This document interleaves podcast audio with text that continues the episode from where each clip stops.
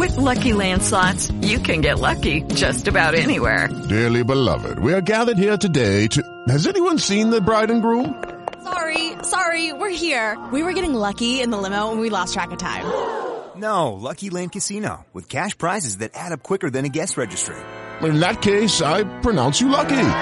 Play for free at LuckyLandSlots.com. Daily bonuses are waiting. No purchase necessary. Void where prohibited by law. 18 plus. Terms and conditions apply. See website for details. Hello, it is Ryan, and we could all use an extra bright spot in our day, couldn't we? Just to make up for things like sitting in traffic, doing the dishes, counting your steps, you know, all the mundane stuff. That is why I'm such a big fan of Chumba Casino. Chumba Casino has all your favorite social casino style games that you can play for free anytime, anywhere with daily bonuses. That should brighten your day a little.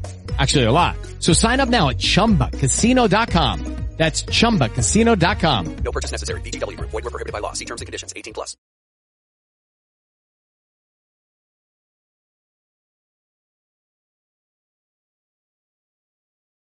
Salvador, y, y, y entonces, ¿cómo podríamos comenzar? Ya estamos entendiendo un poco más el panorama, pero ¿cómo arrancamos? ¿Cuál sería el primer paso? Yo siempre remito a la gente a que haga la estrategia de pasos de bebé. Uno de los problemas que tiene la gente es que a veces le abruma el panorama general, le abruma el hecho de saber, bueno, es que yo no estoy emprendido, yo no sé cómo hacer y, se, se empieza a abrumar por todas las cosas que ve y la gran cantidad de información que hay. Empieza mostrando lo que sabes. Créeme, al principio seguramente no lo vas a hacer bien. Al principio tu video no va a estar bien al principio a lo mejor o, tu episodio de podcast o lo que hagas quizá no vaya a estar bien, pero empiézalo. Hecho es mejor que perfecto. Nosotros tenemos que acostumbrarnos a ser personas que hagan las cosas. La gente le da tanto miedo al rechazo, le da tanto miedo el, como mencionabas, como mencionaste, perdón, que decías este, el hecho de ser expuestos y que la gente se ría de ellos y que los critiquen y que se burlen, eh, de alguna manera se detienen totalmente porque piensan que no van a ser lo suficientemente buenos porque se comparan precisamente con las personas las cuales inundan las redes que ya viven de eso. Obviamente, pues si tú haces eso nunca vas a hacer nada. No, no vas a atreverte a empezar por el temor de lo que exista, ¿no? Hay, hay, un concepto que es la brecha inversa, ¿no? Tú tienes que compararte nada más contigo mismo, dónde estás ahora y dónde vas a estar mañana. Pero cuando analices las cosas, cuando llegue el día de mañana, analiza lo que has avanzado en relación al día anterior. Esa es la única brecha que importa realmente. Pero estamos tan sujetos a la opinión del entorno preferimos no hacer, para evitar precisamente el fracaso, la burla, el error, el, y el miedo nos invade, ¿no? De tal forma que nunca hacemos nada. Cuando de pasos de bebé, es empieza con algo sencillo, pero que lo hagas de forma consistente. No es que lo hagas una vez y ya. Me ha tocado ejemplos de personas que inician un podcast y se tardan meses en generar el primer episodio, por ejemplo. Meses. Y al final se genera el primer episodio y un primer episodio pues ni siquiera quedó tan bien y la gente empieza a cuestionar y de pronto no tuvieron el resultado que estaban buscando y lo dejan de hacer. Ese es el error y ese es el modus operandi de la mayoría de la gente. No se atreven a seguir con la constancia. Entonces, empieza con cosas muy sencillas que no te resulten realmente un problema hacerlas, que las puedas hacer de forma diaria, de tal forma que las logres convertir en hábitos tarde que temprano. Esa viene siendo la clave, la constancia y la consistencia. Lo que importa es que empieces a acostumbrarte a que hecho es mejor que perfecto. El problema es que las personas empiezan en un estado mental de escasez, por ejemplo, no tengo dinero y necesito dinero, entonces voy a hacer esto para conseguir dinero, pero si no llega el dinero, entonces no lo hago. ¿Por qué? Porque al final empiezo con un estado mental erróneo y ese viene siendo el, una de las barreras principales que nosotros tenemos que romper. Si tú haces las cosas por una necesidad, es decir, el dinero en este caso, si no llega el dinero lo vas a dejar de hacer.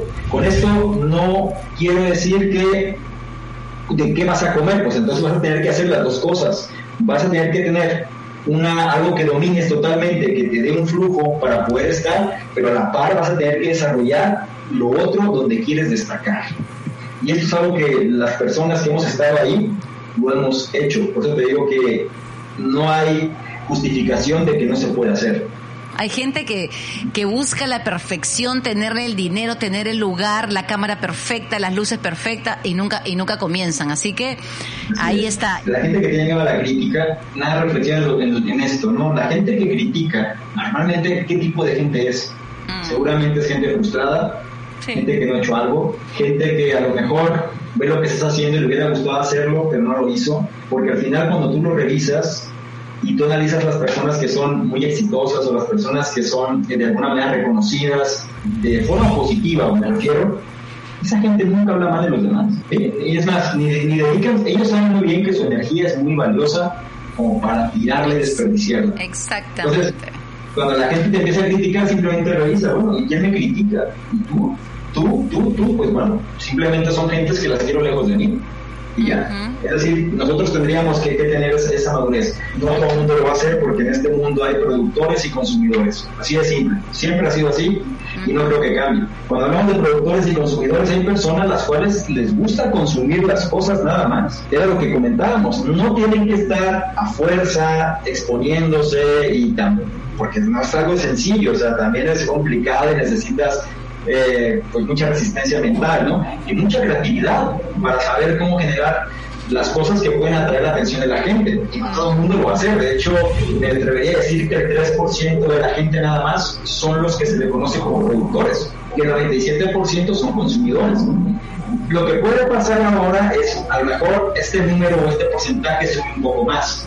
Pero bajo la premisa que te dije antes, no se trata de que tú generes contenido y estés en redes, se trata de que te mantengas ahí.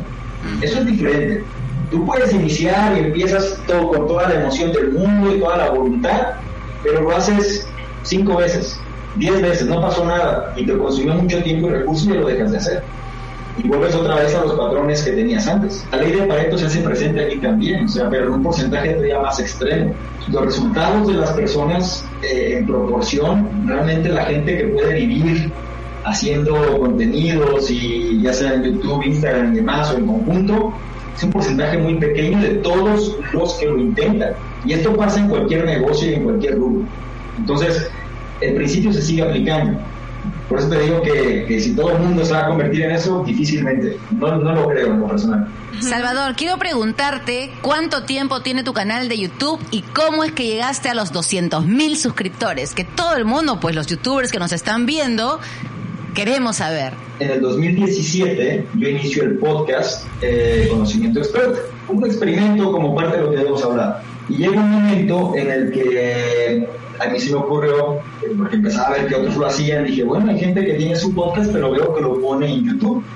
Entonces, en lugar de limitarme nada más al podcast en, en la plataforma como tal, me voy a, lo voy a, voy a hacer un pequeño video del mismo episodio, pero para poder ponerlo en el canal. Esto fue en noviembre de 2017, cuando, cuando arrancó el primero. O sea, yo llevo haciendo el podcast, por ejemplo, es un episodio mínimo por semana, es decir, un análisis de un libro por semana mínimo desde el principio del 2017 y ha sido constante. Yo no he parado en este tiempo. Hasta ahora van 200, cerca de 230 análisis ahí, ¿no? Es decir, es un libro que, que, que, que se ha leído en ese periodo. Más otros contenidos que caen, ¿no? Pero sobre todo la, la media viene siendo eso. Entonces, el canal empecé a alimentarlo igual. Empecé con los contenidos de los análisis de los libros que tenía en el podcast y empezó a tener movimiento. ¿sí? Empezó a tener movimiento, empecé a ser constante en esa parte, en empezar a monetizar el canal, que viene siendo uno de los temas centrales, ¿no? Para tú poder monetizar necesitas cubrir ciertas condiciones, un número de horas y un, eh, una longitud de tiempo determinada, ¿no? Yo tuve que hacer lo del canal por casi dos años sin recibir un solo centavo. Fueron dos años de estar poniendo contenidos constantemente, primero uno por semana, después lo subí a dos por semana, después a tres por semana, ahora son cinco por semana, pero pasaron casi dos años, eh, aproximadamente dos años, para poder monetizar centavos. Y de ahí eh, ya empiezas tú, obviamente, pues si monetizas, te motivas un poco más, ¿no? Y empiezas a ponerle más, más empeño a ciertas cosas. Pero, pero no pasó antes es importante esa parte, ¿no? Tienes que, tienes que sentir curiosidad y mucho amor hacia ese proyecto si es que quieres de alguna manera pues que pueda funcionar, porque sí requiere tiempo, esfuerzo, dedicación y mucha energía de tu parte.